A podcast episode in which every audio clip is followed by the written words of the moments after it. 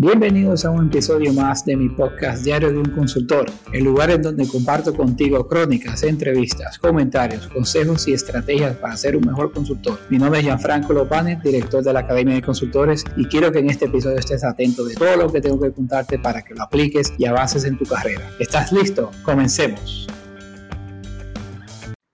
Hola consultores, sabes que este año yo quiero que todos ustedes aprendan a cómo negociar y eso es una de las cosas que a mí me gusta.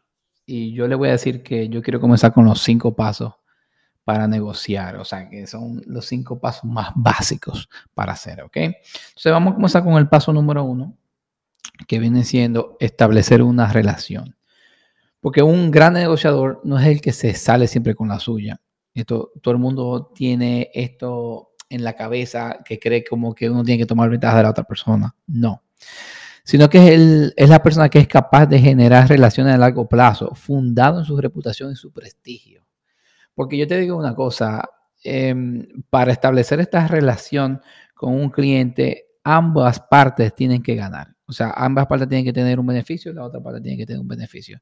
Entonces, nunca puedes venir a hacer una negociación que tú quieras pisotear al otro o quieres tomar ventaja del otro, porque eso es lo que hace que no crea esa relación a largo plazo, sino que crea una relación a corto plazo y pueden ser que te tilden a ti como, como una persona no muy ética si haces una negociación muy forzosa. ¿Ok? Entonces, número dos tienes que elegir cuál es tu estrategia.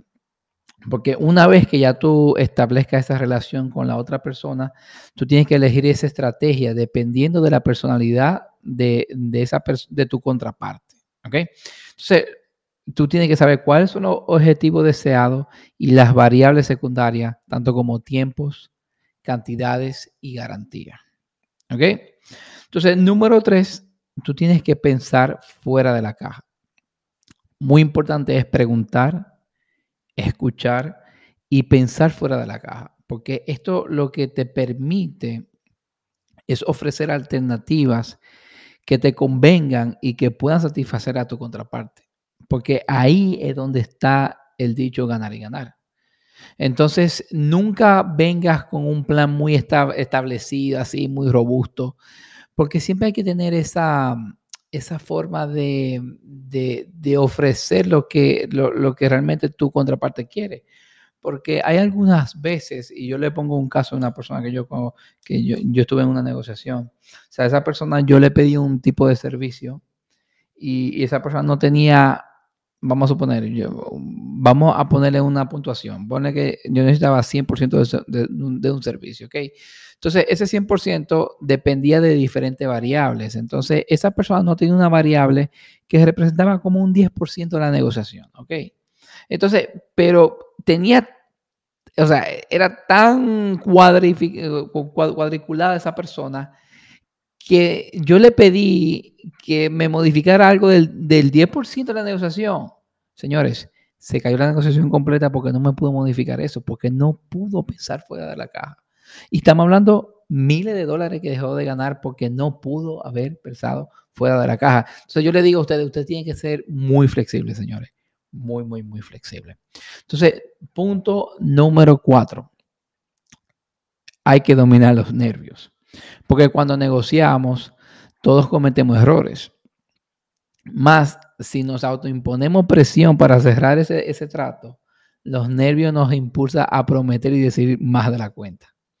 Entonces es muy importante, señores, que, por favor se preparen eh, muy bien para que esos nervios no entren, porque lo que pasa es que, si le prometemos cosas que, realmente no podemos cumplir, tanto por impulso o, por hablar de más, al final al cabo no vamos a cumplir.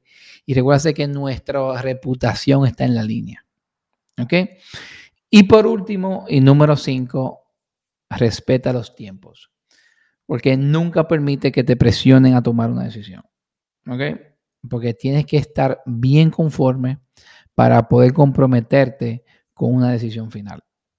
Entonces tienes que preguntar, pide más datos, haz una contraoferta. Muchas personas no hacen contraoferta. O sea, yo creo que, no me acuerdo bien específicamente, pero era más de un 50% de las personas que entran en negociación no hacen una contraoferta. O sea, te dicen si sí o si no.